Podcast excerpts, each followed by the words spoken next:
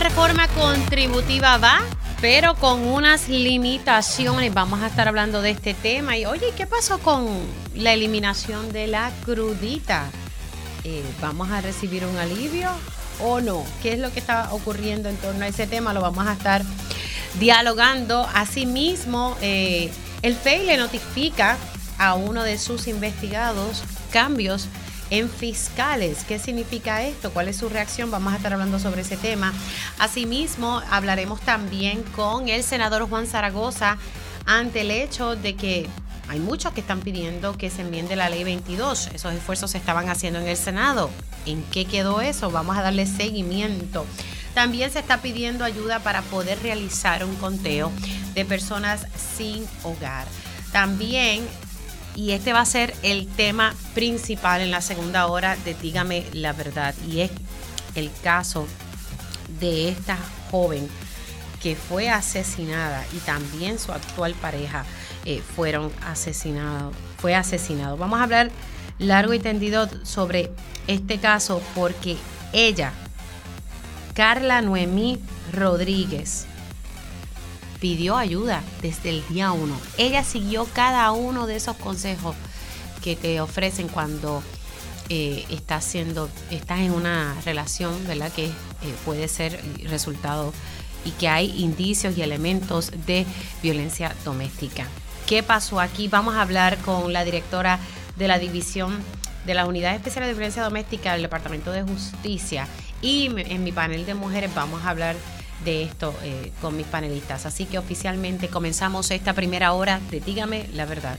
Con más de 20 años de experiencia en el periodismo, el periodismo ha dedicado su carrera a la búsqueda de la verdad. La verdad, la verdad. De frente al grano, con carácter entrevistará a las figuras más importantes de la noticia. Radio Isla presenta a la periodista Mili, Mili Méndez en Dígame la verdad. Muy buenos días Puerto Rico, bienvenidos a otra edición de Dígame la Verdad por Radio Isla 1320. Les saluda Mili Méndez y gracias, gracias por conectar. Vamos a, como dije al principio en el menú, vamos a tocar varios temas y le voy a dedicar bastante tiempo al caso que me parece que es, debe ser una, una prioridad eh, para todos nosotros, eh, especialmente ante la situación de que estamos en un estado de emergencia de eh, violencia de género y ante los feminicidios íntimos que se han registrado. Y, y el caso de Carla Noemí Rodríguez es uno que debemos analizar con profundidad. Y lo digo porque constantemente aquí estamos reiterando a las víctimas de violencia doméstica a que no se queden calladas, a que no tengan miedo, que den un paso al frente, que denuncien, que busquen ayuda. Y Carla, eso fue lo que ella hizo. Y se le falló.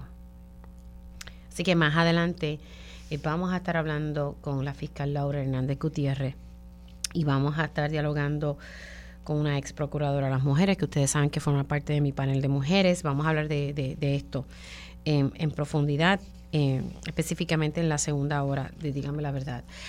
Eh, habiendo dicho esto, vamos a entonces hablar ahora sobre la, reforma contributiva. Ayer sorpresivamente la Junta de Control Fiscal, precisamente eh, casi finalizando este programa lo mencionaba, la Junta de Control Fiscal le, le decía al país, porque hubo una reunión pública, y le decía al país que la reforma que le iba a dar un alivio a los individuos. La reforma contributiva del gobernador incluía individuos, pequeños y medianos comerciantes y también eh, a corporaciones. Eh, pero la Junta dice, yo te voy a dar un alivio para los individuos y va a ser solamente por un año, o sea, en el año fiscal. He dialogado sobre este tema eh, en múltiples ocasiones aquí con, con, el presidente de la Comisión de Hacienda de la Cámara de Representantes. Eh, y pues vamos a hablar de esto nuevamente y quiero agregar también el, el tema de la crudita que ha pasado con eso, pero le doy primero los buenos días al representante Jesús Santa. ¿Cómo está? Buenos días a ti, Mili, y buenos días a todos los que nos escuchan aquí por Radio Isla. Yo muy bien. Bueno, nos van a dar un alivio Eh, vamos a explicarle a las personas de qué se trata, porque esto va a ser solamente un año y es específicamente para los individuos, pero este alivio se, se ¿verdad? ¿De qué se trata? Bueno, yo quisiera plantear que hace dos semanas la Junta decía que no iba a dar nada, que todo estaba mal, inclusive en un momento dado había planteado que todo esto no es irresponsabilidad. De ahí a brincar de que según los alegatos nuestros, que es que se está recogiendo más dinero del que se proyecta recoger, que yo creo que eso lo sabe medio país. Y lo que yo he planteado en los últimos meses, de que no solamente se recoge más dinero del que se proyecta, sino que del presupuesto que se aprueba no se gasta todo, o sea que hay un sobrante y que planteábamos que con ese dinero podíamos cubrir eh, la reducción de ingresos del gobierno con este alivio Ahora la Junta dice que con esos mismos mecanismos que estamos diciendo nosotros que podíamos utilizar para manejar el proyecto, se puede, hasta cierto punto, si se puede llamar así, aplicar parcialmente y por un año parte del proyecto de reforma contributiva. Que, me imagino que lo que ellos van a utilizar es que la reducción en ingresos que puede representar el alivio contributivo a individuos que están alrededor de los 150 millones de dólares lo van a cubrir ya sea por el exceso de recaudo o una mezcla de exceso de recaudo y el sobrante que, hemos tenido en los últimos años de presupuesto. O sea que, que no todo lo que se dice que se va a gastar se gasta, hay un dinero que no se gasta. Y es lo que ellos están planteando. Yo creo que aunque no es lo deseado y el objetivo principal o, final nuestro, creo que es un paso cuando tú miras hace dos semanas la, la verdad lo que dijo la junta de que sobre mi cadáver iba a pasar algo yo creo que es un adelanto, honestamente, y, me siento cómodo porque plantea que lo que hemos explicado al país es cierto y tiene lógica y fue debidamente calculado de una forma responsable. Ahora, eh, aquí lo que esto se traduce en que para el, individuo, que en los brackets, lo que conocemos como los brackets, eh, vamos a explicar a las personas cuál va a ser este alivio que van a recibir finalmente y, es lo que ha autorizado la Junta por un año solamente.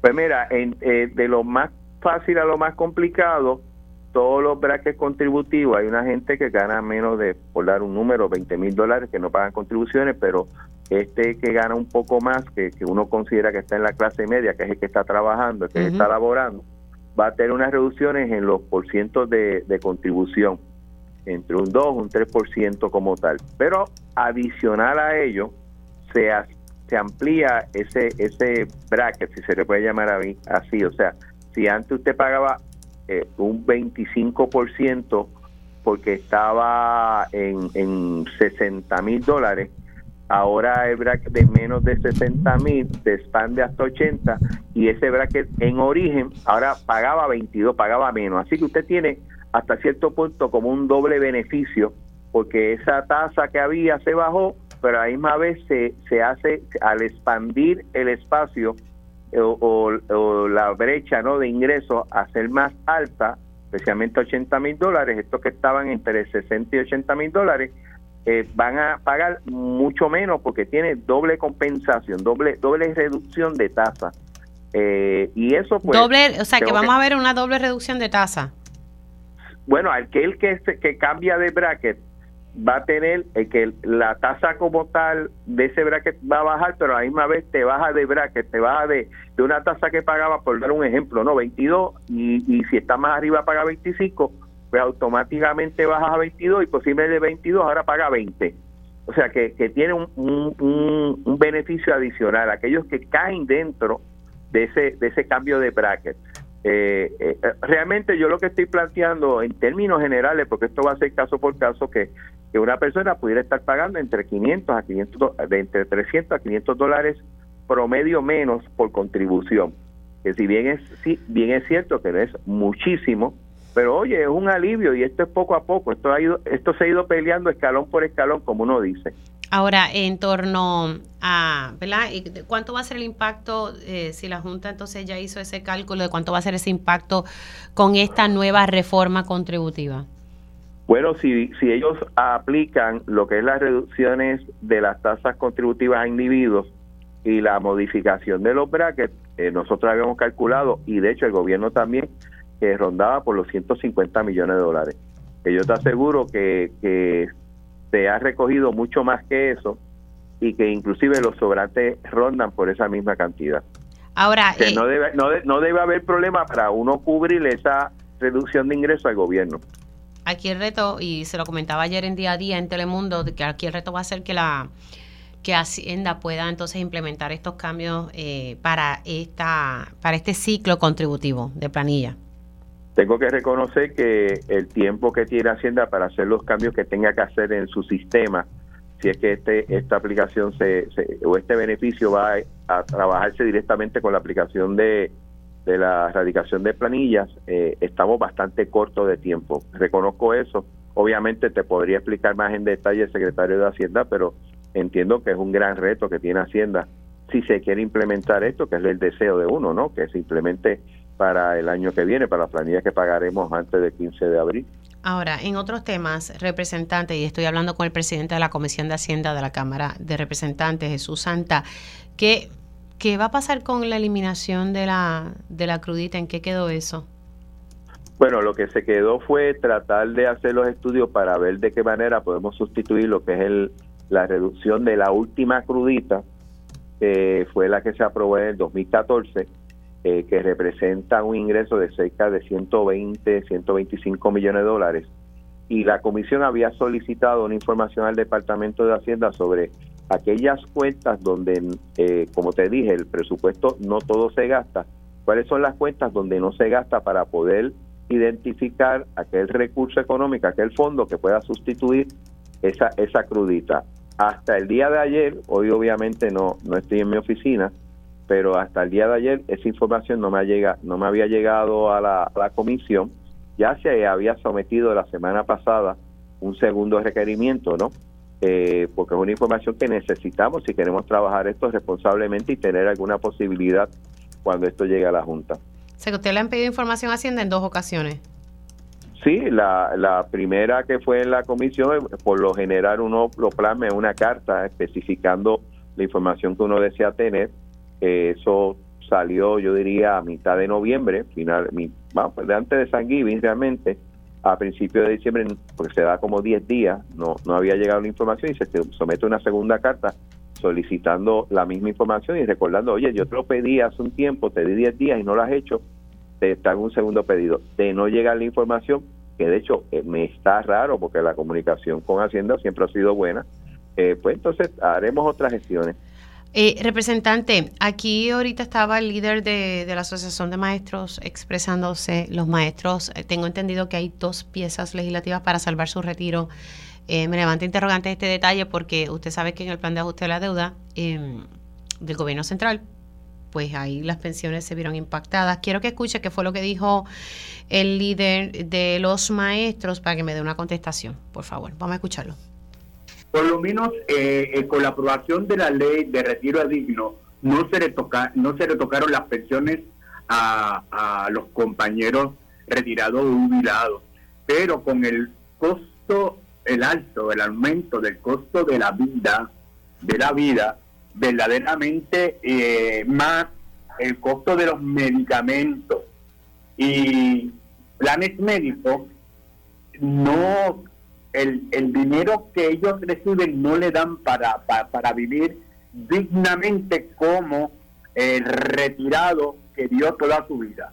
Y así por, por eso es que le estamos exigiendo al gobierno, a la Junta de Control Fiscal y presentamos estos dos proyectos de ley a la legislatura y aquellos que fuimos eh, visitados eh, lo vieron con muy buenos eh, eh, ojos para hacerle justicia una vez más al maestro retirado. ¿Qué, qué, le parece esto? Porque yo fui, yo primero yo fui uno de los visitados, por lo menos. Este, mira, aquí hay dos temas eh, y él los trajo bien. Uno es de salud y, y pues el, el, costo de, del manejo de, de su salud que tiene eh, el maestro, recuérdate que el maestro no cotiza al, al, seguro social, por lo tanto no tiene beneficio del Medicare Medicaid. Así que ellos tienen que costear de una forma, ¿verdad? De su pensión solamente eso, distinto a lo que coge el seguro social. Y eso le complica la cosa. Y una de las cosas que se está tratando de buscar es, es un poco buscar los recursos para restablecer lo que es el, bono de medicamentos, eh, entre otras medidas para un poco reducir el, el, costo que tiene un maestro en su cuidado de salud. Eh, eso, ese es uno de los temas. El otro es que si bien es cierto, ellos reconocen que se hizo un gran esfuerzo para evitar una reducción de pensiones. Recuérdate que en el 2017 se hablaba que las pensiones se iban a reducir un 8% y dentro del proceso pues se logró no reducirla. Obviamente el costo de vida ha ido aumentando y se está buscando alternativas para de, de alguna manera eh, con, con un dinero recurrente. O sea que esto es para los que ya se retiraron. Esto es para los que ya se retiraron. Esto es para los que ya se retiraron y eventualmente va a tocar a aquellos que se vayan a retirar a futuro. El, el gran reto que tienen los sistemas de retiro o los pensionados es que cuando tú te vas o terminas un trabajo, el dinero que tú estás cobrando se mantiene igual. Es la misma cantidad aún con los incrementos en costo. Y eso llega a que quizás los primeros 10 años tú no tienes problemas para manejar tu vida, pero después de los 10 años los costos siguen subiendo, la luz sigue subiendo, los medicamentos siguen subiendo y, y, creas un problema, ¿no? Porque la persona no puede subsistir con ese ingreso nada, nada más. De hecho, ya el Seguro Social de, eh, de alguna manera tiene un proceso donde más o menos va ajustando según el costo de vida. Y, y, yo creo que es importante, una vez estamos saliendo de la quiebra, que las finanzas del país se van estabilizando, uno buscar un mecanismo para hacer eso. Porque al final del día, Mili, esa eh. persona que queda en la indigencia, ¿quién tú crees que la tiene que trabajar? El gobierno. El gobierno. Eh, no sé, eh, de que las cosas mejoren, ¿verdad? Una vez salgamos de la quiebra, yo no sé si eso realmente va a pasar. Hasta la misma Junta va tiene proyecciones. va a ser un reto, pero, pero yo confío en eso. De hecho, esa debe ser nuestra aspiración. Bueno, vamos a ver qué ocurre. Representante, se me cuida, gracias. Gracias a ti, que pase linda semana. Igualmente, representante de Susanta, presidente de la Comisión de Hacienda de la Cámara de Representantes, y, paso con su compañero en la Cámara, el representante José Rivera Madera. Y es que ustedes saben que a Rivera Madera, el FEI, está haciendo una investigación y prácticamente lo voy a resumir de la siguiente manera. Lo investigan porque él se estuvo manifestando y según lo que él ha narrado aquí, él estaba haciendo valer su función como legislador, lo cual pues en estos momentos está siendo investigado por el FEI. Buenos días, representante, ¿cómo está? Buenos días, Mili, a ti y a todo el público que nos escucha. El FEI le notificó a usted que cambió que cambió de fiscal y fiscales en, en su caso. Explíqueme un poco. Bueno, eh, eh, el, recibí una notificación ayer en mi oficina del Capitolio donde se indicaba que en una resolución que tomó la oficina del panel de fiscal especial independiente, eh, se, me notificaba que el fiscal Emilio Aril había sido sustituido eh, por la fiscal Agudo Cuadrado y por la fiscal eh, Fuster Troche. Eh, no dan ninguna explicación, ellos como que se infieren en la carta que tiene que ver con la carga de trabajo de, cada fiscal, pero a nosotros nos parece altamente sospechoso que a solo seis, siete días de que se vence el término de 90 días que tiene el panel eh, para, para investigar, eh, pues haya un, ¿verdad? un, cambio eh, de fiscal a estas alturas. cabe destacar que la fiscal que ponen a cargo ahora, la fiscal eh, Agudo Cuadrado, como, como siempre he dicho, no, tengo por qué, ¿verdad?, desconfiar de sus capacidades, pero sí tengo que decirte que es la de las últimas fiscales que llegó al panel y hace menos de tres o cuatro meses estaba en la oficina del senador PNP William Villafañe. Eh, y también tengo que indicar que son las dos mismas fiscales que están en el caso del alcalde de Ponce, ¿verdad? Eh, así que... ¿Y usted eh, entiende que hay un vínculo aquí? Bueno, lo, que sucede es que dado a la experiencia y dado al, al, verdad al linaje que trae eh, el panel de fiscales especiales independientes acusando funcionarios del Partido Popular Democrático, pues yo tengo que levantar bandera de que está sucediendo, porque a mí me está súper raro que justicia, cuando refiere al FEI mi caso, la prensa se enteró antes que yo. Cuando el FEI asumió el caso y asignó a los fiscales, la prensa se enteró antes que yo. Pero sin embargo se les olvidó esta notificación del cambio de fiscales. parece que alguien allí no no no no, no, lo, no lo envió a tiempo. Eh, así que pues, yo, estamos dejando siendo público, ¿verdad? Todos los pasos de lo, de lo que está sucediendo en esta investigación, que yo me reafirmo como una investigación viciada, con motivos políticos. Eh, me reafirmo en que quieren lograr, eh, mediante el uso de la fuerza investigativa del Estado, en lo que no pueden lograr en la urna, y me reafirmo en que yo estaba ejerciendo mi función como legislador, que nunca crucé ninguna línea eh, que no fuera que, un policía me dijo mira allí está la persona que con la que tienes que hablar que me que cuando hicieron mi arresto yo estaba en la vía pública y que yo estaba allí porque habían 10 camiones de cemento mezcladoras de cemento eh, tirando cemento a las 3 y me, comenzaron a las 3 de la mañana eh, y a las 3 de la mañana, para tú tener cemento cerca de una comunidad, tienes que tener una exención al, al reglamento de contaminación por ruido. Ellos no la tenían. Y Recursos Naturales le contestó a una comisión hace unos días que nunca pidieron una exención a ese reglamento. O sea que yo está eh, y, y también dejarle saber que yo había citado a una comisión el 9 de mayo, a mí me restan el 10 de mayo y la comisión era el 11 de mayo. O sea que yo estaba en medio ya de una citación y de una investigación eh, legislativa. Así que, que todo esto eh, es altamente sospechoso y como lo han estado manejando, pues yo este, he sido claro con la prensa, como aquí no hay nada que ocultar, quiero dejarles saber paso a paso qué es lo que ha estado sucediendo. Ahora, así que eh, entiende, usted está vinculando, ¿verdad? Que y espera entonces que aquí se dé un proceso justo hacia su investigación, que se supone que ya esto terminara. Ellos van a, entonces a solicitar, le han dicho a usted si van a ampliar el, el término de los 90 días. No, no, el, panel de fiscal conmigo no se ha, comunicado solamente esa resolución, bueno, dos veces, una para decirme quiénes eran que habían acogido el, el caso, esta, que están cambiando de fiscales, eh, pero nada más. Durante todo el transcurso de esta investigación no hay nada eh, que, que haya que me hayan extra que me hayan comunicado. Así que pues, nosotros estamos en la espera. O sea, pero a usted en ningún momento nadie lo ha, lo ha llamado a sentarse a hacerle preguntas en torno a esta investigación. No, porque es que eso es lo interesante de esta etapa de estas investigaciones, que primero se somete algo por una declaración jurada. Eh, si ellos, si ellos eh, eh, siguieran con el caso y llegáramos a alguna regla 6, yo no veo esa declaración jurada, ni mi defensa ve esa declaración jurada hasta el mismo día de la regla 6 cuando se abra el procedimiento. Eh, no, se, no nos entrevistan antes, porque a mí no me han llamado al panel para entrevistarme para nada.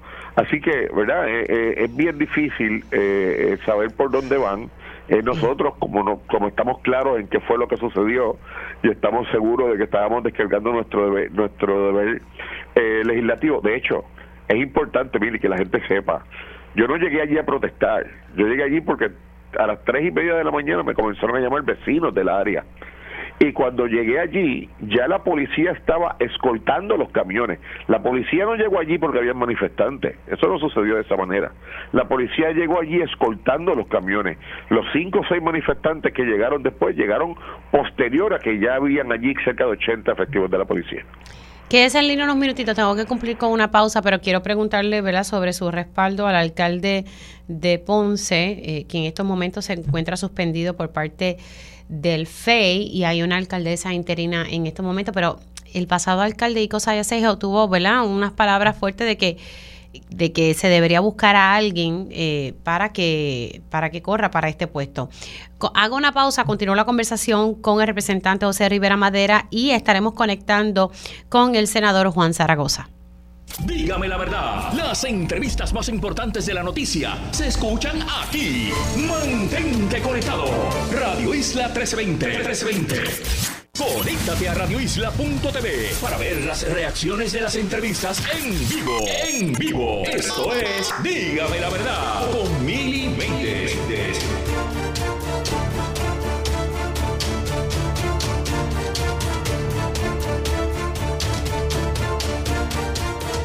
Y ya estamos de regreso aquí en Dígame la Verdad por Radio Isla 1320. Ya mismito voy a iniciar la conversación con el senador Juan Zaragoza, precandidato a la gobernación por el Partido Popular Democrático, pero quiero culminar mi conversación con el representante José Rivera Madera. Hablábamos un poco eh, sobre su caso ante el FEI, pero quisiera preguntarle ahora eh, sobre el alcalde, el apoyo al alcalde de Ponce, eh, él siempre, ¿verdad? Rivera Madera siempre ha sido consistente en esto. Le voy a poner un sonido, el representante del exalcalde Ico Sayas Seijo. ¿Qué fue lo que él tuvo que decir en Radio Isla 1320 precisamente ayer sobre este tema? Claro. El, el, alcalde de Ponce no es candidato idóneo, no es que haya salido culpable, él es inocente hasta que se le pruebe la culpabilidad de los casos, pero hay algo en el reglamento que no permite que un candidato que no es idóneo para la posición o para el partido sea candidato. ¿Qué es lo, que, ¿qué es lo que no lo hace idóneo? Que tiene cuatro casos este, que no ha podido ir a, vista preliminar. Suspendió la vista preliminar que era en noviembre 16 para el 23. Ya el 23 o 23 días serían de ser candidato si gana las elecciones y está en juicio, pues va a estar en juicio todo el tiempo. Quiere decir que no es que sea culpable, pero va a estar pendiente al juicio o va a estar pendiente a la vista preliminar en vez de estar pendiente a la candidatura alcalde. Y este, este eh, eh, eso es claro. Y el partido tiene que pensar primero en la institución. Y aquí se habla de las cosas legales. E, esto no es un juicio esto es una decisión política.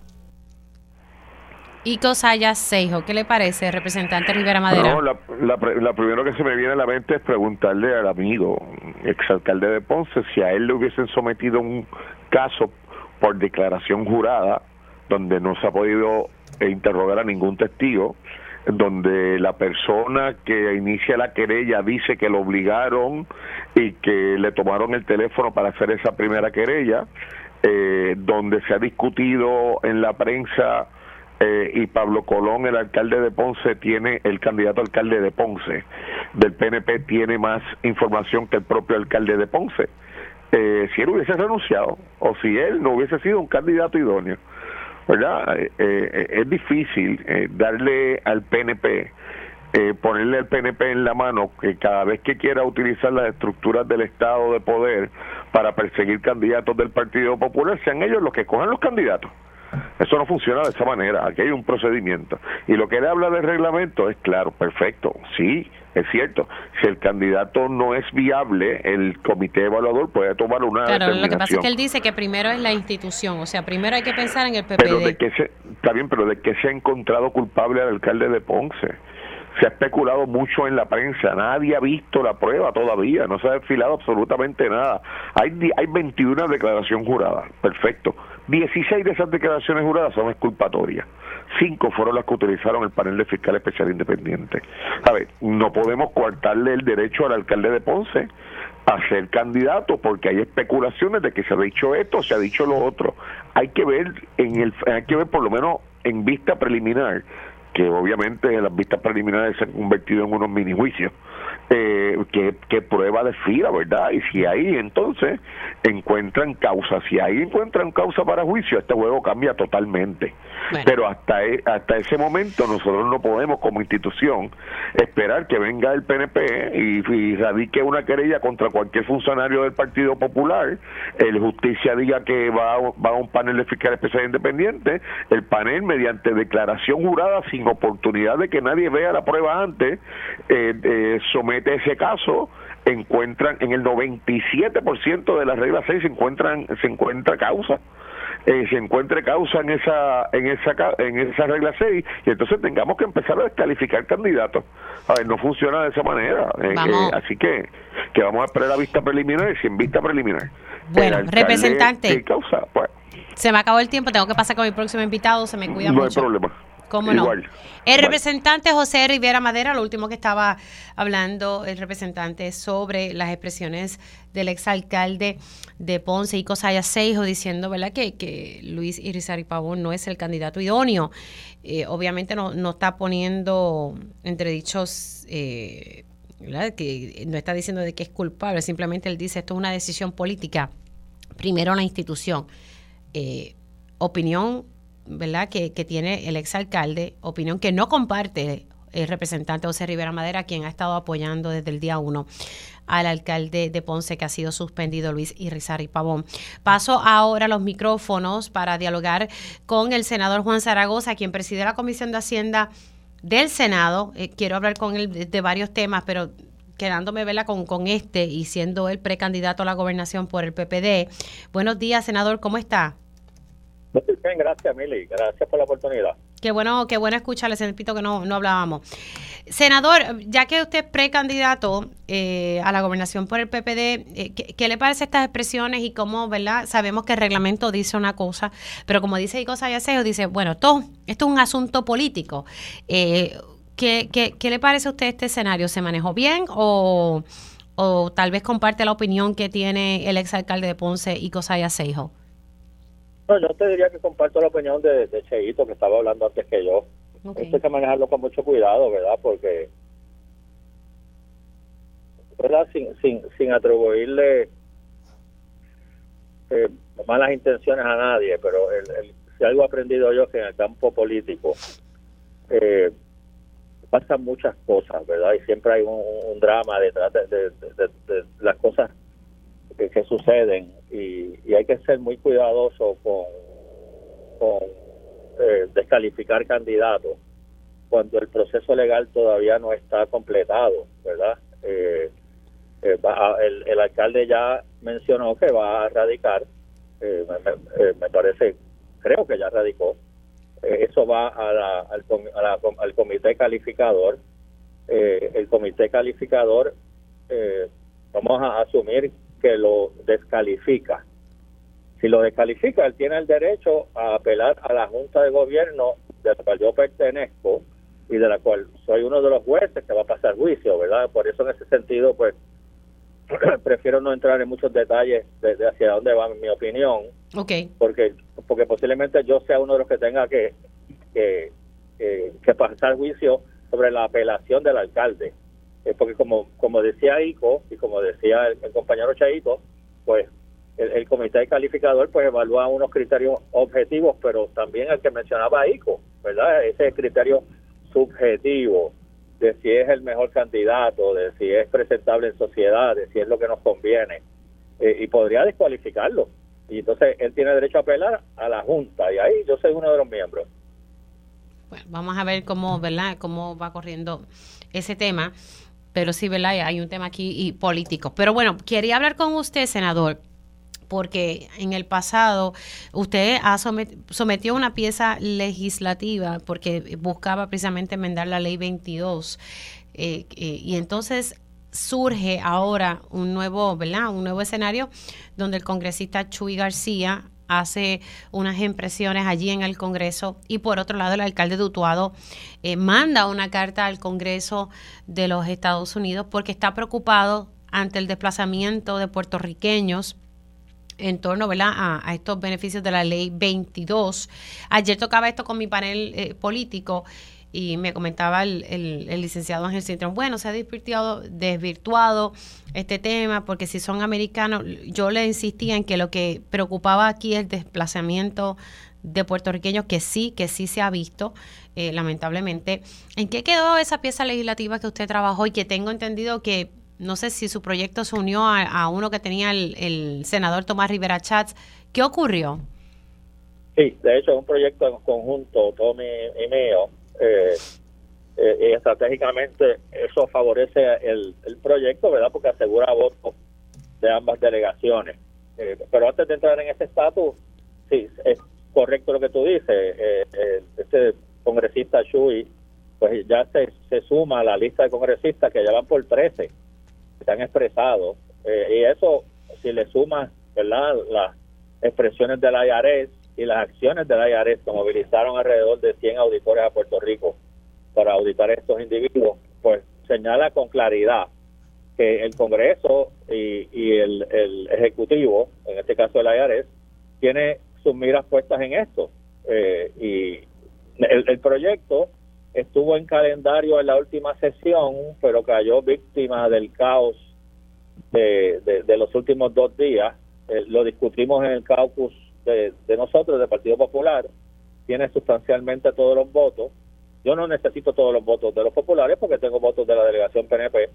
Eh, pero en el caos, de, tú sabes cómo son estos últimos días que se trabaja hasta medianoche, eh, no, no pudimos no pudimos bajarlo a votación hay un compromiso de Dalmao y la Ponte Dalmao el portavoz de bajarlo ahora cuando empiece la sesión. Claro, ¿qué busca eh, ese proyecto para que la gente rapidito entienda? Y, pues lo que busca es pues, resolver los vicios que tiene la, propuesta actual, eh, de, que aquí se le da extensión a unas personas que vienen a Puerto Rico a cambio de nada y les requiere que creen empleo y que hagan una inversión en un negocio.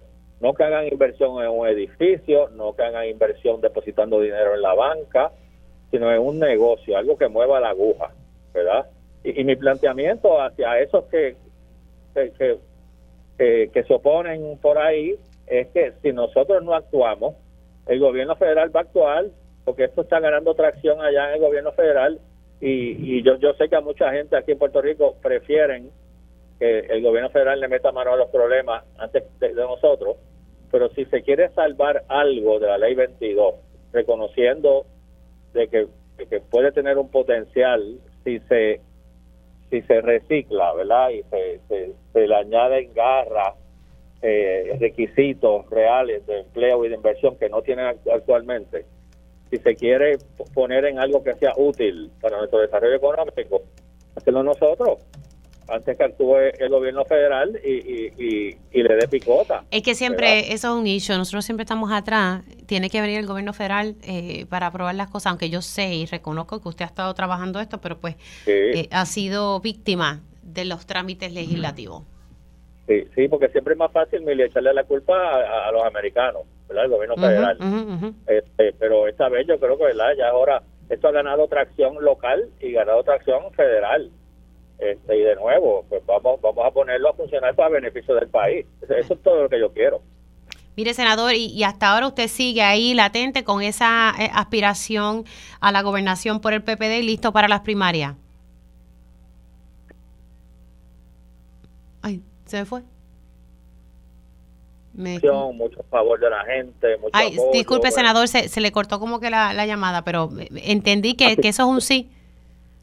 Sí, sí, sí, muy contento y muy entusiasmado con, el auge de la, de la candidatura, mucho apoyo, gente ayudándonos en los endosos, gente apuntándose para funcionarios de colegio, eh, las actividades de, levantar fondos también muy exitosas. De verdad que, el mensaje de que el país necesita un administrador, eh, alguien que pueda poner a funcionar el país ha calado hondo. Y eso es lo que oigo en las cuatro esquinas del país. Senador, gracias, se me cuida mucho. Gracias, Meli. Un abrazo, felicidades en estas navidades. Ustedes escucharon al precandidato a la gobernación por el Partido Popular Democrático y quien también es senador, Juan Zaragoza. Hacemos una pausa y al regreso tenemos una información importante y es que se está buscando ayuda para poder realizar un conteo eh, para personas sin hogar. Venimos con eso al regreso. Dígame la verdad, las entrevistas más importantes de la noticia se escuchan aquí. Mantente conectado. Radio Isla 1320. 1320. Conéctate a radioisla.tv para ver las reacciones de las entrevistas en vivo.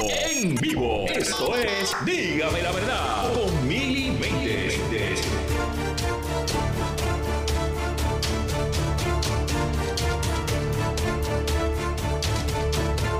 Y ya de regreso aquí en Dígame la Verdad por Radio Isla 1320. Gracias por conectar.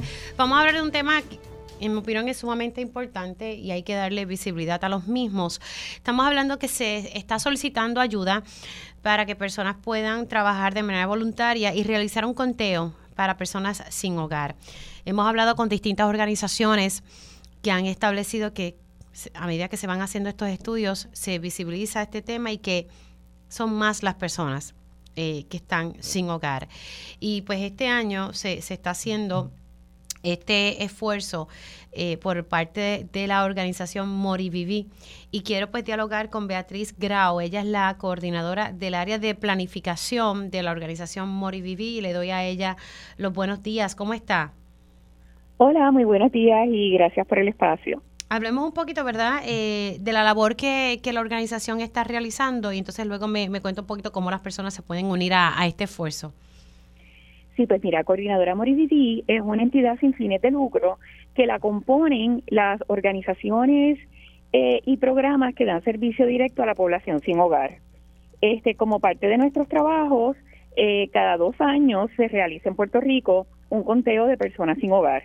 Y, ¿verdad? El, el conteo no solamente es un requisito que, que impone los fondos federales a través del Departamento de la Vivienda y Desarrollo Urbano Federal, sino que también es una herramienta clave para eh, modificar los servicios, asegurarnos que los servicios verdaderamente cubren las necesidades, saber este, dónde están esos bolsillos de necesidad y ir atemperando, ¿verdad?, los servicios y la distribución de recursos donde verdaderamente hace falta. Así que es bien importante esta data y que, y que esta data sea certera y no solamente contemos, ¿verdad?, quizás a las personas más visibles que identificamos como personas sin hogar, sino también esas otras personas que tienen inestabilidad de vivienda y son menos visibles, como pueden ser los jóvenes sin hogar, como pueden ser personas en áreas rurales, este, ¿verdad? Y, y otras poblaciones este, que sufren el sin hogarismo, pero no son quizás los tan visibles.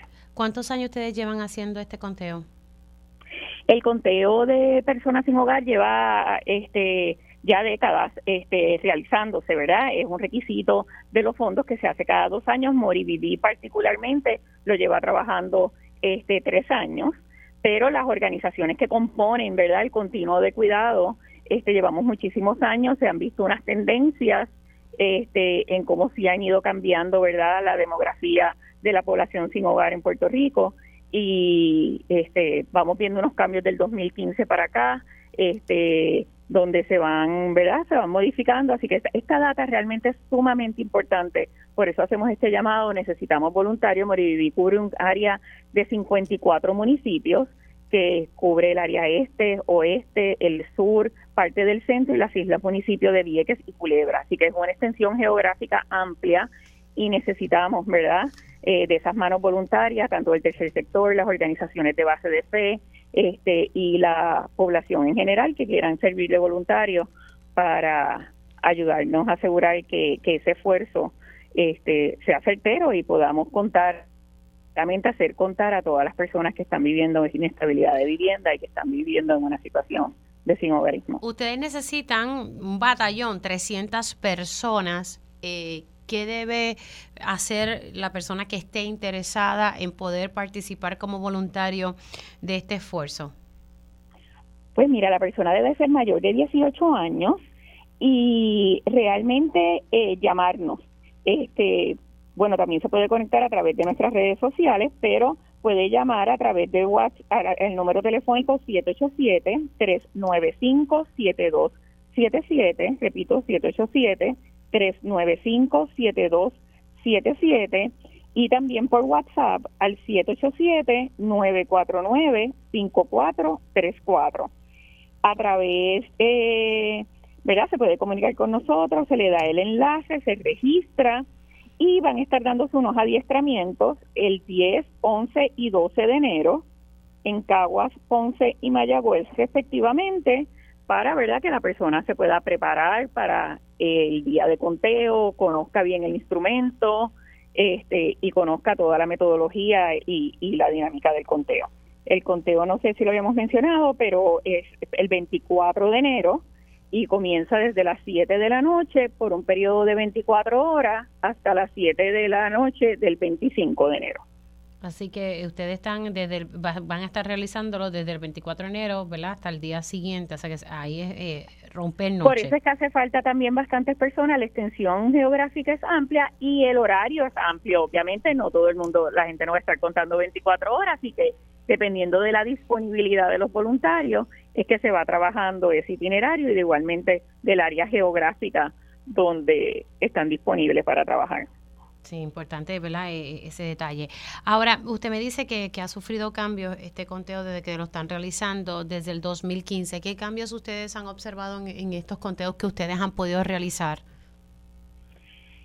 Sí, mira, este, sabemos que la población de sin hogar de Puerto Rico este, ha ido eh, cambiando en su demografía, ¿verdad? Todavía lo que se refleja en el conteo es eh, la persona sin hogar, este quizás que llamamos crónica por su metodología y precisamente una de las razones por la que queremos que en este año fortalecer esas eh, esos otros grupos, ¿verdad? Como vienen siendo los jóvenes sin hogar, que sabemos que no los vamos a encontrar debajo del puente porque quizás están durmiendo en un carro, se están quedando hoy aquí, mañana allá, eh, hoy duermen en el carro, mañana en casa de un amigo, pero no los vamos a encontrar peinando las calles de ningún casco urbano. Este, de igual manera, otras personas, ¿verdad?, que puedan estar en su auto o que están en sin hogarismo en áreas rurales este porque sabemos que están son eh, las identificamos en nuestros programas pero todavía no se reflejan en la data.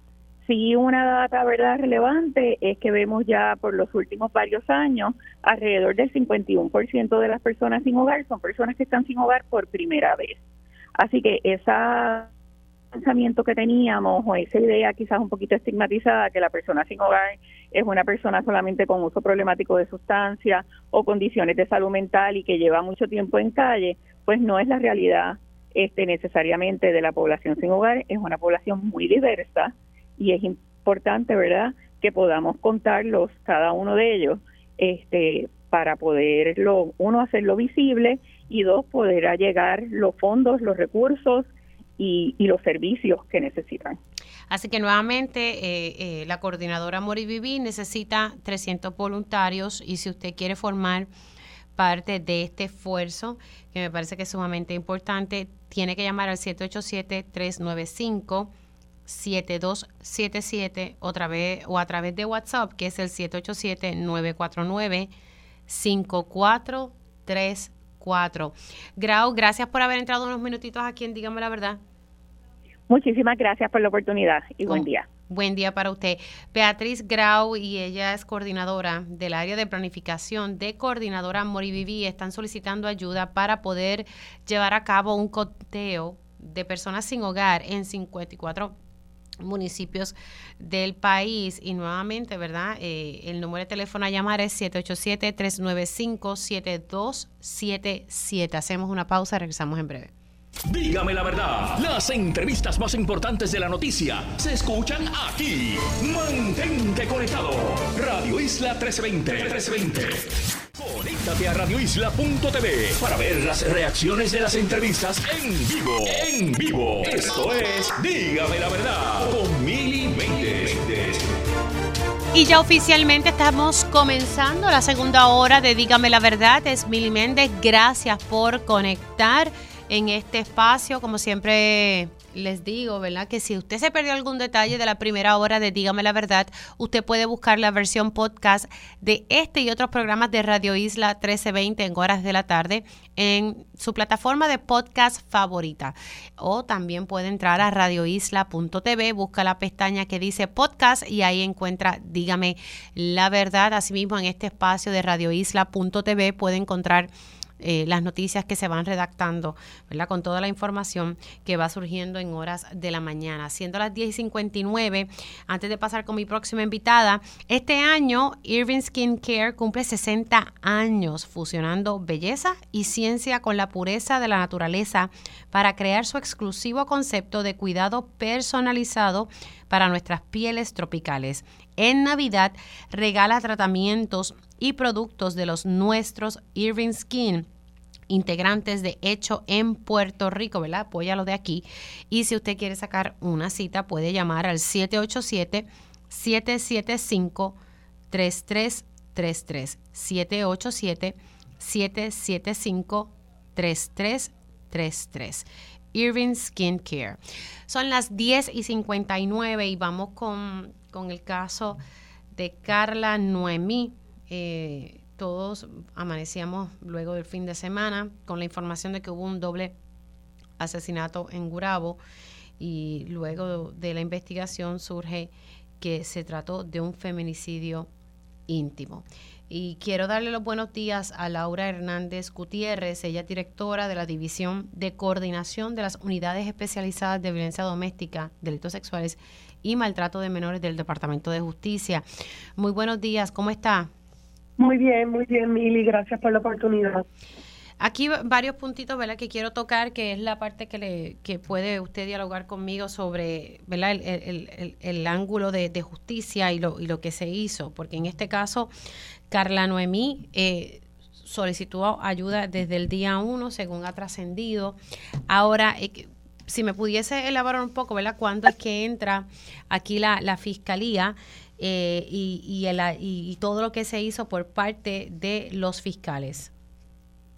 Bueno, eh, para la fecha eh, de noviembre, 11 o 12 de diciembre, se recibió una querella por parte de la Policía de Puerto Rico. ¿Noviembre? En noviembre, sí. Okay. Donde 11 o 12, después que la dama solicita la, la orden de protección ex parte, al otro día eh, llegó la policía eh, con la querella de violencia doméstica que esta dama había radicado, ¿verdad? con la investigación que ellos habían hecho preliminar eh, la fiscalía pues investigó el caso, eh, entrevistó a los testigos, eh, ordenó la erradicación de cargos y refirió también a la víctima a la Oficina de Compensación y Servicios, a testigos y víctimas de delitos. Allí se le, se le, se le dialogó sobre eso, se le hizo el ofrecimiento de servicios tanto en el aspecto eh, psicológico como en el aspecto de seguridad, como hacemos en este tipo de casos. Luego eh, se llevó el caso ante la atención del tribunal. El tribunal tuvo la oportunidad de escuchar el testimonio en sala de la dama hoy fallecida, así como del agente investigador, quien como parte de su investigación había, eh, previo, previo a las advertencias de ley, entrevistó a, en aquel momento al sospechoso, quien le admitió eh, los hechos que estaban bajo investigación. Así que toda esa esa prueba desfiló eh, ante el tribunal. El tribunal hizo una determinación de causa por los dos delitos, que era un delito 3.2, inciso A de la ley 54, que es un maltrato agravado por haber penetrado en la morada de la víctima y allí haber cometido maltrato. Y también eh, por el delito de apropiación ilegal, porque cuando el sospechoso llegó a casa de la, de la perjudicada, pues había removido eh, una cámara de, de, vigilancia que ella tenía eh, en la casa, que fue la misma cámara que le alertó a ella de la presencia del caballero allí. Así que toda esta prueba el tribunal le escuchó, hizo una determinación de causa. Sin embargo, el abogado de la defensa hizo un planteamiento eh, de que no estaban los elementos del delito. La juez entonces eh, hizo una determinación de no causa en el delito de maltrato y sostuvo una determinación de causa por un delito menos grave de apropiación ilegal. Okay, Así las cosas, eh, la Fiscalía solicitó la revisión de dicha determinación por el vehículo procesal que tenemos, que es lo que comúnmente se llama la regla 6 en alzada. Esa regla, esa vista estaba pautada ahora para el 27 de diciembre, si no me equivoco. Eh, y entonces, pues, lamentablemente ese fue el proceso, eh, ¿verdad? El que todo el mundo está eh, comentando, ¿verdad? Que, ocurrió en noviembre y donde pues el Departamento de Justicia pues hizo su evaluación jurídica y además pues refirió a esta víctima y se le hicieron los ofrecimientos de seguridad y servicios de atención a su salud emocional. Así que esto esto comienza, eh, importante el detalle que usted me dice que el 11 y el 12 de noviembre ella somete una querella. Entonces, ¿la orden de protección ex parte se emitió cuándo? Se emitió el día antes de ya llegar a la fiscalía. Se hizo ante otro tribu, ante, ante otro juez. Eh, pero esa orden de protección, pues sí se le diligenció a ella ese día de la regla 6. Espérese, ok. Ella fue a solicitar una orden de protección antes de someter la querella. Esa es la, esa es la información que nosotros tenemos. Ella solicitó la orden de protección por el sistema de videoconferencia ante una juez. Al otro día, eh, la regla 6, quien la atiende es una juez distinta. Claro, ¿cuándo fue que se llevó esa regla 6 con la juez distinta? Al otro día de ella solicitar la orden de protección ex parte. O sea que esto fue a principios de noviembre. 11 y 12 de noviembre. O sea, una jueza le dio la orden de protección ex parte y entonces ella se querella y luego se lleva la regla 6. Exacto, pero los eventos ocurren ese 11 de noviembre y entonces ella solicita la orden de protección ese día y al otro día entonces es que se hace el proceso de la querella, la investigación y la erradicación de cargos. Sí, que tan pronto surgió el, el suceso, ella va y pide esa orden de protección. Sí, es lo primero que ella hizo. Ok, importante ese detalle. Entonces, em, aquí se sometieron cargos luego de que la fiscalía hizo la investigación. Se someten cargos por la ley 54, que, que es maltrato agravado, eh, al hecho de que él penetra en, en, el hogar de ella, él entra al hogar de ella, ¿verdad? Sí, este, y es importante, por lo menos surge de la investigación, que ella cumplía años. Ella tenía, ella estaba llegando, o sea, ella recibió una alerta en su teléfono de la presencia de alguien porque su sistema de seguridad le alertó de movimiento y ella observa al caballero y enseguida pues ella este alerta, a ella se da cuenta, eh, él arranca entonces la cámara, ella deja de ver lo que está ocurriendo y entonces eh, él entra a su residencia sin su permiso y deja pertenencia, fotos, eh, entiendo que se bañó en el lugar, utilizó también el servicio sanitario. Él estuvo allí y dejó todo, obviamente, en un acto de intimidación, con, ¿verdad? Eh, y de maltrato psicológico, eh, donde la, estas actuaciones lo que denotan es que la persona sigue teniendo la idea de que tiene una autoridad y un dominio y de que ese espacio es de él y que no ha entendido que una relación se, se ha acabado. O sea, esto eh, cae en la psiquis de una víctima completamente. O sea, aquí la violencia doméstica no se circunscribe a maltrato físico. O sea, hay que verlo en el entorno de que estas estas personas ya no tenían una relación. Ella estaba teniendo una nueva relación con otra persona. O sea, que el ella llegar con otra persona a esa casa de, eh, la iba a traer un conflicto porque iban a decir aquí esta persona estuvo y dejó sus pertenencias, dejó tarjetas, eh, identificaciones, fotografías, una gorra, el que había usado el baño, o sea, a todas luces él estaba dejando muchos mensajes con, con esa conducta de, de, aparentar tener propiedad sobre el espacio, ¿ves? Y eso la ley establece que no es necesario un patrón para que se configure el maltrato psicológico. Y si se penetró en el hogar para cometer ese maltrato, tenemos entonces el delito de maltrato agravado por haber penetrado en el hogar y haber hecho, haber cometido estos actos que indudablemente causaron en la víctima temor eh, en su verdad, en su seguridad y, y un, verdad, un trastorno emocional, o sea, le afectó muchísimo. Entonces, además de, de, de, este delito de maltrato agravado bajo la ley 54, se somete delito de apropiación ilegal. Entonces, la jueza sí encontró causa en ambos. La jueza había encontrado causa en ambos. El abogado del, del sospechoso hace una petición de reconsideración. Esto yo lo digo porque escuché esa grabación de la regla 6. Eh, porque, ¿verdad? Antes de yo poder hacer esta expresión, necesito conocer qué fue lo que ocurrió. Correcto. Así que yo estoy escuchando la grabación y escucho a la jueza haciendo una determinación de causa y el abogado haciendo una petición al tribunal de reconsideración eh, aludiendo que era el cumpleaños de ella y que le había dejado unos, unos detalles allí y que eso no se configuraba un delito de, violencia doméstica, lo cual a mí me sorprende porque eh, me parecía irónico que, que se estuviese haciendo ese planteamiento porque a todas luces no era un regalo lo que él estaba dejando. Él no estaba haciendo un acto de, de cariño, ni, ni, ni mucho menos. Él removió una cámara de seguridad ¿Con qué propósito lo remover? Para que no lo vean. Para entonces, eh, eh, y además de que demostrar que ahí no hace falta una cámara porque ahí él puede entrar cuando él quiere.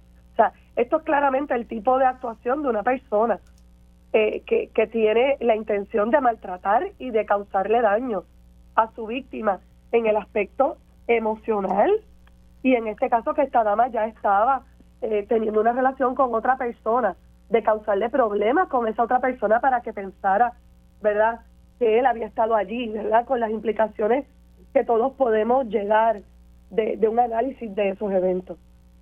Fíjate, le voy a hacer una pregunta que es un poquito técnica.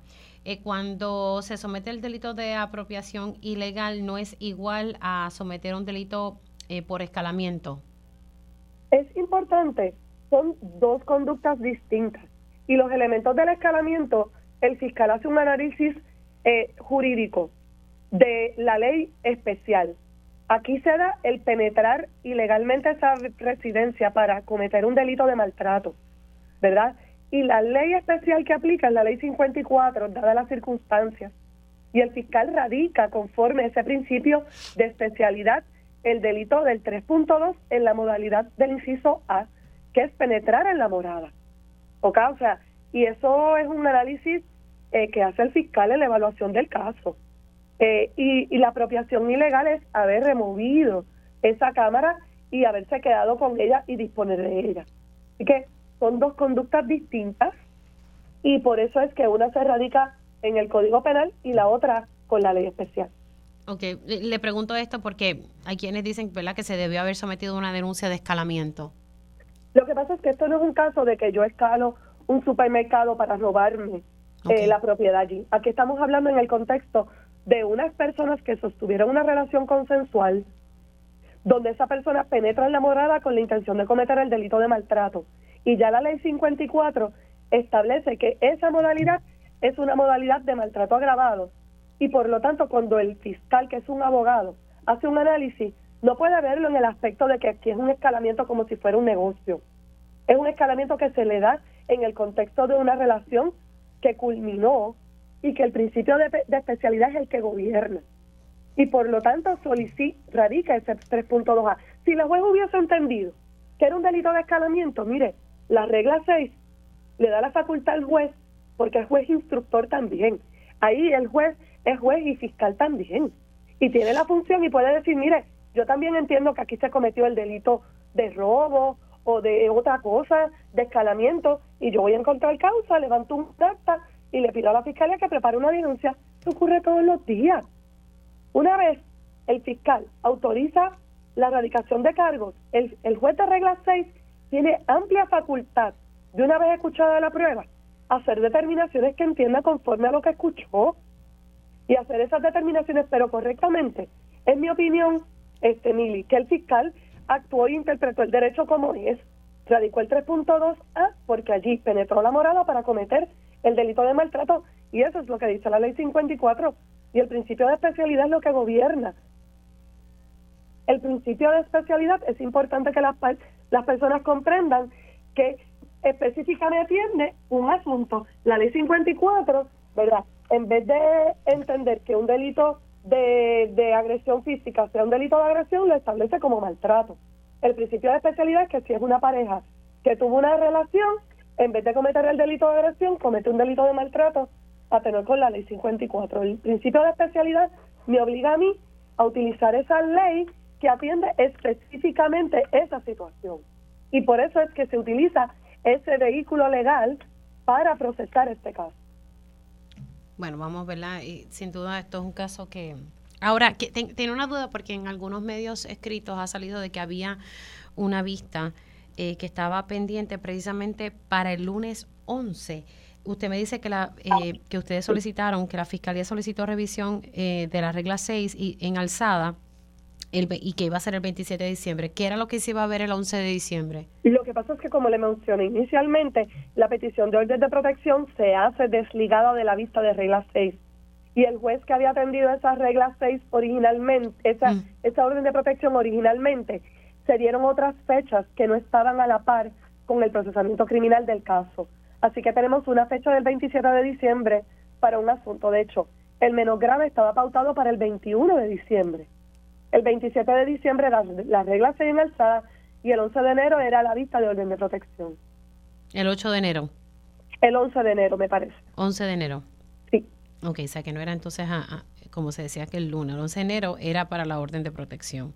Eso es lo que yo tengo entendido porque como en este caso ella solicitó la orden de protección separada del proceso criminal, no estaban yendo a la par. Eh, y por eso tenían fechas que no coincidían con las fechas del caso. Claro, una cosa es, ¿verdad?, lo que se estaba, el seguimiento de para poder extender esa orden de, protección ex parte, y otra cosa es el caso criminal que la fiscalía estaba llevando. Eso así, la orden de protección es un proceso civil. Y los fiscales pueden participar si está eh, eh, de la mano de la regla 6, pero en este caso, como ella había acudido el día antes, pues entonces tenían fechas distintas. Pero esto no incide realmente sobre el proceso, o sea, son fechas distintas, pero en nada incide el proceso en el caso. Fiscal, gracias. Gracias por haber sacado unos minutitos. Me parece importante ¿verdad? tener ¿verdad? todos los detalles de cómo fue que corrió eh, este proceso a nivel de fiscalía. Gracias. siempre a sus órdenes. Ahí ustedes escucharon a la fiscal Laura Hernández Gutiérrez y ella está a cargo de la división de unidades especializadas, eh, tanto en violencia doméstica como delitos sexuales y maltrato de menores del Departamento de Justicia. Siendo las 11 y 15 voy con mi panel de mujeres. Ellas llegan a defender firmemente su postura ante los asuntos del país. Ahora llega nuestro panel de mujeres en Dígame la verdad. Y ya estoy con, con mi panel de mujeres. Le doy los buenos días a Eda López. Buenos días, Eda.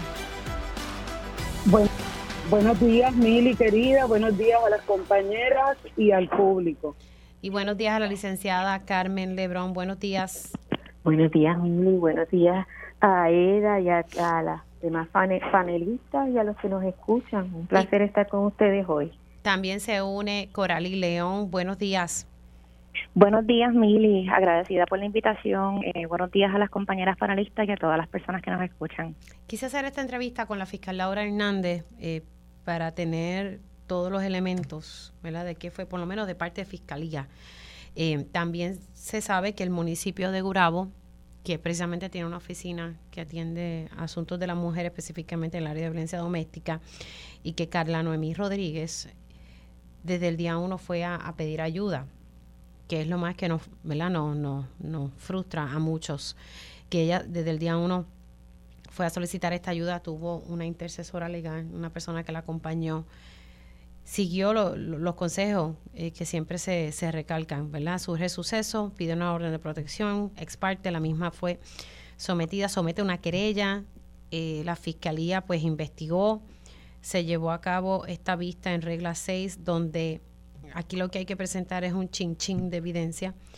Y declaró Carla, prestó tres testimonio también el agente, donde la gente dice que este individuo pues había reconocido eh, lo que había hecho. Entonces la jueza sí encuentra causa. Interesante, importante estos delitos, ¿verdad? Es eh, ley 54, maltrato agravado, específicamente el área de que él penetra la morada, o sea, que él entra a su hogar y también el delito de apropiación ilegal. Hubo causa en ambos delitos y luego que la defensa planteó una reconsideración, pues entonces aquí, ¿verdad? Eh, se quedó solamente la eh, de que hubo causa en, la apropiación ilegal. Eh, y había pendiente una vista en alzada por parte de la fiscalía que iba a ser el 27 de diciembre. Em, luego voy a entrar en otros detalles sobre este caso, pero ¿verdad? una reacción inicial de cada una de ustedes. Comienza con Eda, paso con Carmen y luego con Corali. Sí, mira, Mili, en primer lugar, mi pésame a la familia de Carla Rodríguez Ares. Eh, debemos mencionar los nombres de, de las víctimas del machismo en, circunstancias de feminicidio. Eh, y es muy duro, muy, muy duro. Eh, esta mujer había concluido la relación con su expareja hacía dos años y dos meses.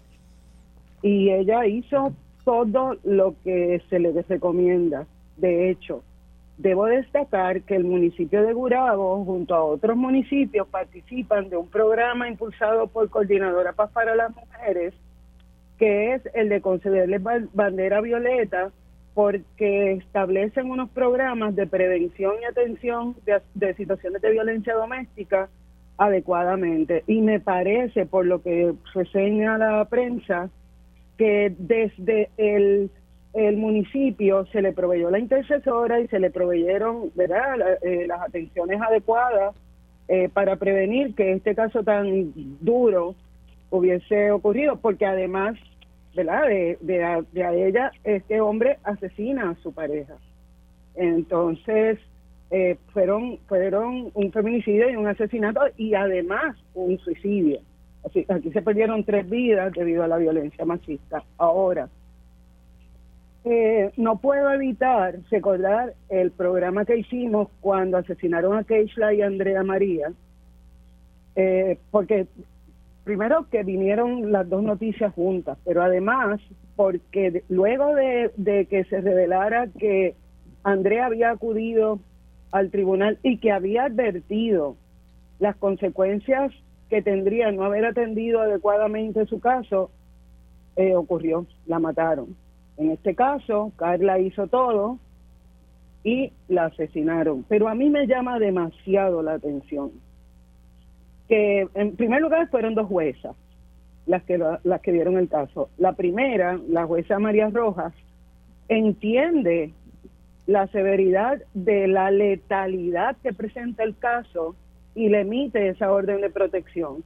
El, si a mí, o sea, acuérdate, yo no soy abogada, pero acompañando a víctimas me llama demasiado la atención que el día después se ve una nueva vista y que esa próxima jueza, que se llama Yarisa Santiago San Antonio, no, no, no le ve méritos a la letalidad que vio la jueza María Rojas. Entonces, aquí yo me tengo que detener un poquito. Carmen muy probablemente y Coralis tienen mejor información que yo. Yo hablo como ciudadana que en ocasiones ha acompañado a víctimas a la, a la corte.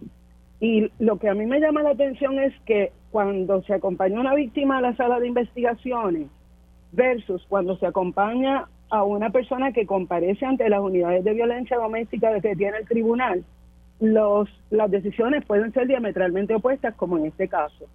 Mi experiencia es que en las salas especializadas hay más conocimiento, más, más actitud de, de asumir una prevención para permitir que esa persona tenga esa orden de protección y que además el Estado le responda por su seguridad. En el caso de las salas de investigaciones, yo no veo lo mismo. Eh, a mí, lo que a mí me parece es que la judicatura tiene que asumir con seriedad la responsabilidad de dotar a todas a todo su personal, alguaciles, jueces, etcétera, a que a que tengan esa perspectiva, porque mira, en este caso, dos años más tarde asesinan a esta mujer. Y digo, dos años más tarde tomando estos dos casos que llegaron a la prensa, eh, no sabemos cuántos más casos han llegado y que han terminado en letalidad. La otra cosa que a mí... Déjame hacer una pausa porque tengo que cumplir con una pausa y regreso entonces con, con el tema y con el panel. Hacemos una pausa y regresamos en breve. Dígame la verdad, las entrevistas más importantes de la noticia están aquí. Mantente conectado y recuerda sintonizar al mediodía, tiempo igual, en Radio Isla 1320 y Radio Isla.tv. Conéctate a radioisla.tv para ver las reacciones de las entrevistas en vivo. En vivo. Esto es Dígame la verdad con Mili Ya estoy de regreso con mi panel de mujeres integrado por Eda López, la licenciada Carmen Lebrón y Coralí León. Eh, y pues Importante aquí, ¿verdad? Que cuando se emite la orden de protección ex parte, eso es un proceso civil. Estoy repitiendo lo que me está, me explicó la, fiscal a quien tuve ahorita eh, dialogando sobre qué fue lo que ocurrió aquí en este caso. Y, entonces el detalle de, la fiscalía someter los dos cargos, ¿verdad? Eh, en la ley 54, maltrato agravado, penetración en la morada 1 y el delito de apropiación ilegal. Y que si hubo causa en ambos, luego la defensa somete una reconsideración, y estamos hablando del, del caso de Carla Noemí Rodríguez, quien fue asesinada este fin de semana por su pareja que luego eh, se privó de la vida. Una cosa es el proceso civil y el otro, ¿verdad? Eh, el caso criminal que estaba llevando la fiscalía y continuó con el turno de Da López para entonces pasar con, con el resto de las compañeras. Mira, y soy breve, Mili, mira, eh, eso, esa separación de los casos a mí me parece que es uno de, las de las raíces del problema, porque yo supondría que el, que el Poder Judicial comunica a sus salas para advertir que hay otro caso corriendo, entonces realmente no sé qué pasó ahí, Carmen nos podrá explicar. Pero hay, hay, unas, hay unas cosas que a mí me parece que son puntuales. Número uno, eh, a las personas que están atravesando situaciones de violencia entre parejas, usen su instinto, por favor ya hemos visto que el sistema no nos apoya. Así que usen su instinto. Yo tengo una persona que acompañé que no tenía mascotas y un hermano le prestó un perro para que le avisara si había alguien merodeando. Eso es parte de un plan de seguridad mínimo. Número dos, hace unos años, 10, 12, 15 años, eh, cuando había un caso que presentaba alta potencialidad de letalidad, la policía asignaba unas rondas preventivas, tanto la municipal como la estatal, para proveer eh, seguridad adicional. Pero Gurabo dijo que sí, que se le dio. Mira, pero tú sabes qué, de Gurabo, yo vivo al lado de Gurabo y tengo muchas personas de Gurabo, tengo amigos policías que han estado en situaciones de riesgo, llaman al cuartel y lo que dicen es lo que nos dicen en todas las llamadas a los cuarteles de policía, solo tenemos el retén, no podemos enviar una patrulla. Así que eso también se tiene que mirar. Número tres, el Poder Judicial, cuando emitió su análisis interno sobre el caso de Andrea Ruiz Costas, el, ese, ese informe, que a mí me consta que en esa comisión había personas muy dotadas para, para, para tener unas, unas conclusiones más concretas, eh, fue muy light. Eximió de, de como de responsabilidad a la jueza, a pesar que poquito después tuvo que renunciar. En este caso que se repite, se prueba que el protocolo que están usando internamente en el Poder Judicial, algo está fallando, porque, o sea, todas las vidas son valiosas, pero ¿por qué minimizar el riesgo de una persona que sabe y ha hecho todos los, papeles, los, los, los esfuerzos para prevenir que la asesinen? Y por último, por último, eh, las organizaciones ofrecen los servicios, los albergues están disponibles para que, busquen ayuda, pero además es parte de la responsabilidad ciudadana que si vemos un caso como este, podamos apoyar, ya bien sea brindándole albergue o, eh, eh, dando dinero para que la, la, víctima sobreviviente se pueda mudar. Tenemos que actuar porque ya este, a esta fecha llevamos 20 feminicidios íntimos, 6 más que en el 2022, cuando dijimos que la, emergencia estaba fuera de control. Así que, ¿qué ha cambiado? ¿Cómo ha funcionado lo que se puso en, en función, verdad? Perdonando la, la redundancia, cuando todas estas agencias que debieron haber intervenido en el caso de Carla estuvieron en el comité PARE. ¿Cómo van a explicarle al país que lo que hicieron realmente atendió el estado de emergencia, recordando también que la emergencia es el estado. La fiscal recalcó que se le ofrecieron todos los servicios, eh, ¿verdad?, a, la víctima. Y, recalcó, ¿verdad?, todos los servicios. Eh, quiero pasar con Carmen Lebrón, eh, quien fue procuradora de las mujeres en el siguiente turno. Lo más seguro, Carmen, ¿verdad? Viendo un poco el tiempo o terminas en, la otra ronda, pero puedes, puedes comenzar para que entonces Corali tenga oportunidad. Claro que sí. Eh, voy a empezar por donde lo deja Eda. Yo, eh, mi primera eh, recomendación es no podemos salir al ruedo y todo el mundo decir todo lo hemos hecho bien porque aquello que no funcionó no lo vamos a corregir.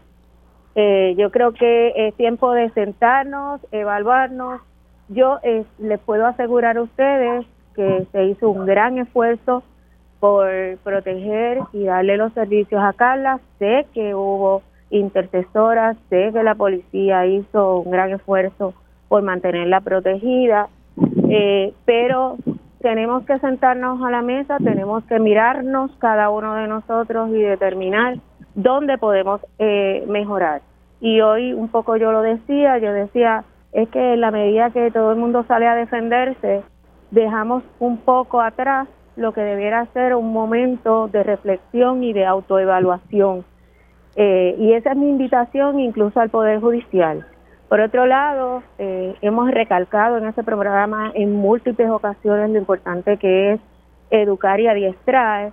Si tenemos jueces que están en salas de investigaciones, jueces y juezas, eh, eh, o sea, ¿verdad? Incidentalmente, porque hay muchos casos, le tocan ver casos de violencia doméstica, ellos también tienen que ser eh, debidamente adiestrados y sensibilizados para atender esos casos. Por eso yo decía que no basta con que sean los jueces de salas de violencia o de proyectos de violencia, deben ser todos y todas las juezas, incluyendo jueces de familia, todos, porque todos tienen que conocer de qué se trata este mal y cómo manejar este mal.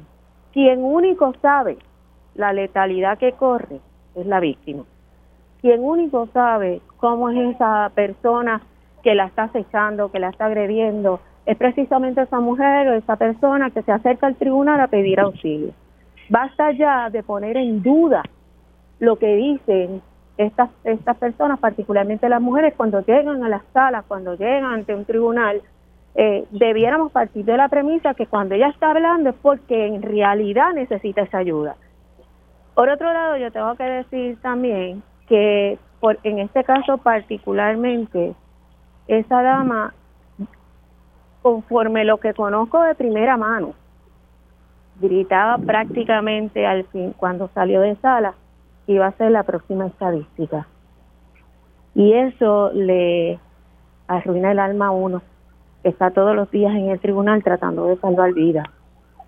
Esto debiera ser más fácil para la mujer llegar y poder decir qué le pasa y que eh, no se ponga tanto en tela de juicio la credibilidad de esa mujer. Yo he oído desde el día de eh, que Carla dejó de estar con nosotros de todo. Entre las cosas que he oído es las mujeres dejan una relación y enseguida se meten en otra. Las mujeres no quieren eh, los albergues. Ella se debió haber albergado, pero porque el peso le cae a ella? Y a eso le voy a agregar, disculpa que te interrumpa, y con esto tengo que ir a la pausa para que continúes el próximo segmento. Voy a leer unas expresiones del juez Carlos Salgado, presidente de la Asociación Puertorriqueña de la Judicatura. Él entiende que la jueza eh, actuó correctamente y que las sobrevivientes deben tomar mayores precauciones. Una de las cosas que dice es, el asunto es que aun cuando la víctima tenga una orden de protección, tiene que tener precaución. Nótese que, en este caso, el sospechoso del crimen tenía llave de la casa de la joven. Ella nunca cambió la cerradura. La orden de protección no va a evitar que él entre a la casa, sostuvo el juez. Con esto me voy a la pausa para que entonces eh, Carmen continúe y poder escuchar a Coral y León. Dígame la verdad, las entrevistas más importantes de la noticia están aquí. Mantente conectado y recuerda sintonizar al mediodía, tiempo igual, en Radio Isla 1320 y Radio Isla.tv. Conéctate a radioisla.tv para ver las reacciones de las entrevistas en vivo. En vivo. Esto es Dígame la verdad con Sigo con mi panel de mujeres, el turno le corresponde y sigo ¿verdad? con Carmen Lebrón y pues leí la cita de lo que dijo el presidente de la Asociación Puertorriqueña de la Judicatura eh, y Dice, el asunto es que aun cuando la víctima tenga una orden de protección, tiene que tener precaución. Nótese que en este caso el sospechoso del crimen tenía la llave de la casa de la joven, ella nunca cambió la cerradura. La orden de protección no va a evitar que él entre a la casa. Carmen.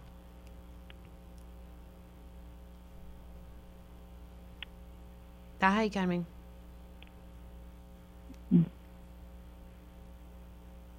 Carmen. Perdón, perdón. Es que yo oigo esas expresiones y me indigno tanto. Y yo me pregunto, ¿en serio vamos a concluir que la culpa fue de la víctima? ¿En serio? Si ella no se podía proteger, por eso fue al tribunal. Si ella está en, una, en, en un torbellino, en en el momento en que ella se acerca al, al tribunal, tiene a quien ella pensó que eh, en su vida iba a ser su pareja y que ya no lo eran, la tiene acechando, la tiene este súper nerviosa, la tiene ansiosa, sabe que entró a su residencia. Yo les pregunto a ustedes, ¿hubiera cambiado la cerradura? ¿Habría cambiado algo? ¿O es que las cerraduras no se rompen? Claro que él hubiera entrado igual, no podemos minimizar este, esta situación y es lo que yo digo, en la medida que nos seguimos defendiendo, no vemos hacia adentro, no vemos qué más podemos hacer. La víctima hizo lo que se le dijo que tenía que hacer.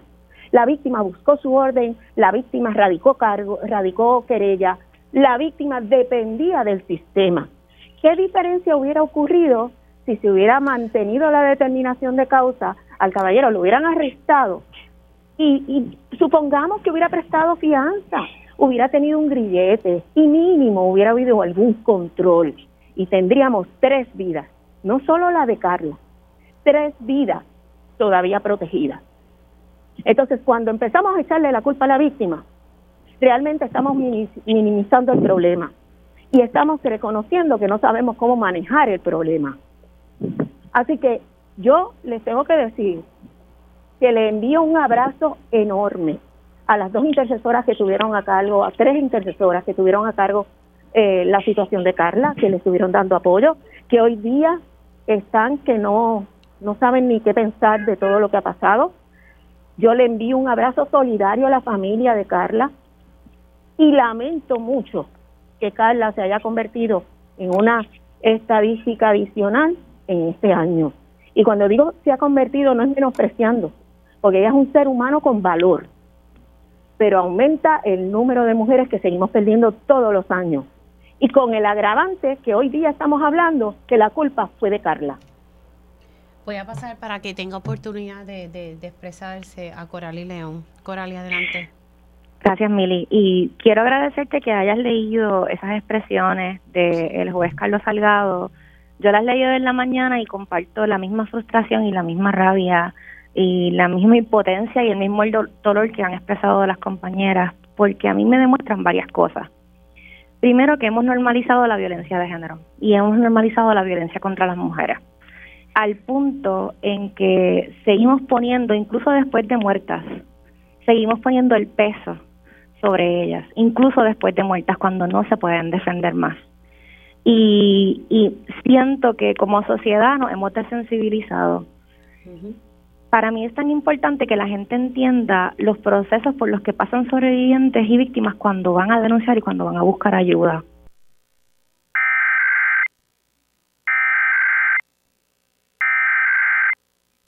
El Servicio Nacional de Meteorología en San Juan interrumpe la programación regular de esta emisora para realizar la prueba semanal del sistema de alerta en emergencias para Puerto Rico y las Islas Vírgenes estadounidenses. Durante situaciones de emergencias, esta alarma será activada. La prueba se realiza los miércoles entre las 11 y 12 del mediodía si las condiciones del tiempo lo permiten. De no ser así, se llevará a cabo el próximo día con buen tiempo. The National Weather Service in San Juan has interrupted the normal broadcast to conduct the weekly test of the emergency alert system for Puerto Rico and the U.S. Virgin Islands. During emergency situations, this alarm will be activated. This test is conducted every Wednesday between 11 and 12 noon. If weather conditions are unfavorable, the test will be done the next good weather day. Now we return to our regular programming. Ahora regresamos a nuestra programación regular.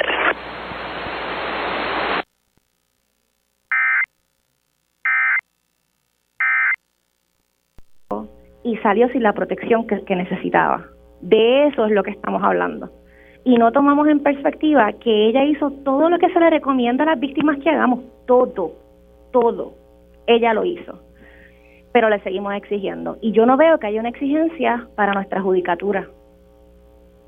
Yo quisiera saber si hay adiestramientos para la judicatura para que puedan identificar elementos de letalidad en su sala cuando están evaluando los casos que no solamente ese adiestramiento lo tenga la trabajadora social o lo tenga la intercesora, que también lo tenga el juez o la jueza que esté viendo el proceso y que pueda ver claramente lo que está pasando, porque Carla sabía la letalidad a la que ella se está enfrentando, ella lo dijo, yo voy a hacer una estadística más. Qué triste. Lo dejaron libre y yo voy a hacer una estadística más. Ella sabía la letalidad a la que ella se estaba enfrentando.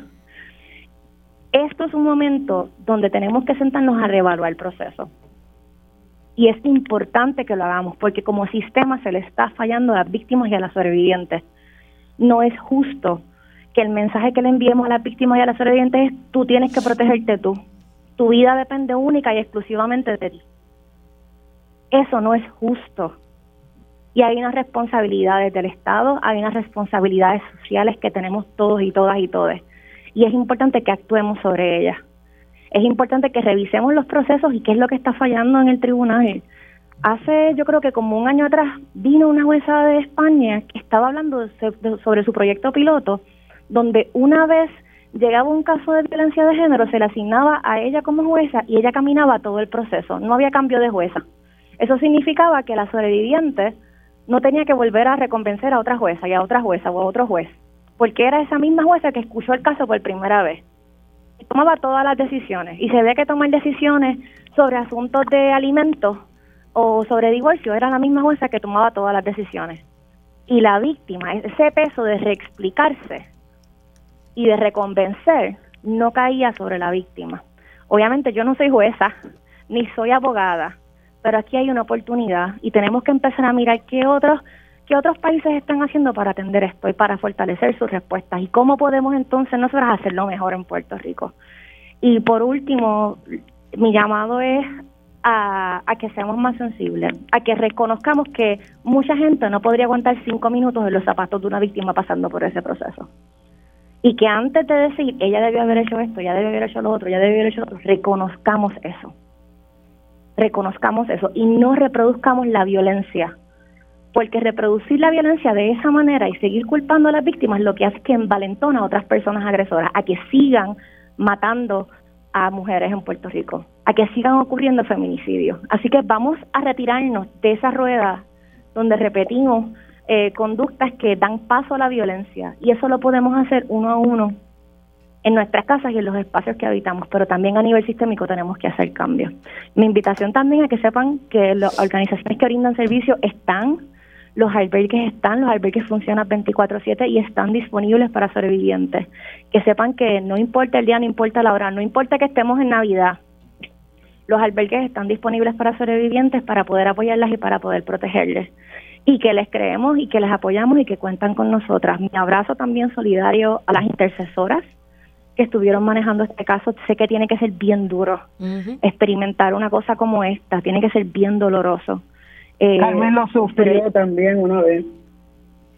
Sí, así que, que mi abrazo solidario con ellas y con la familia de Carla, sobre todo, que han perdido un ser donde se apagan sus sueños, se apagan sus expectativas, se apagan sus ganas de vivir debido a este proceso. Así que yo espero que estas circunstancias nos permitan reflexionar como país y tomar decisiones donde cambiemos el sistema, cambiemos lo que nos está fallando y lo que está fallando a las víctimas de violencia de género.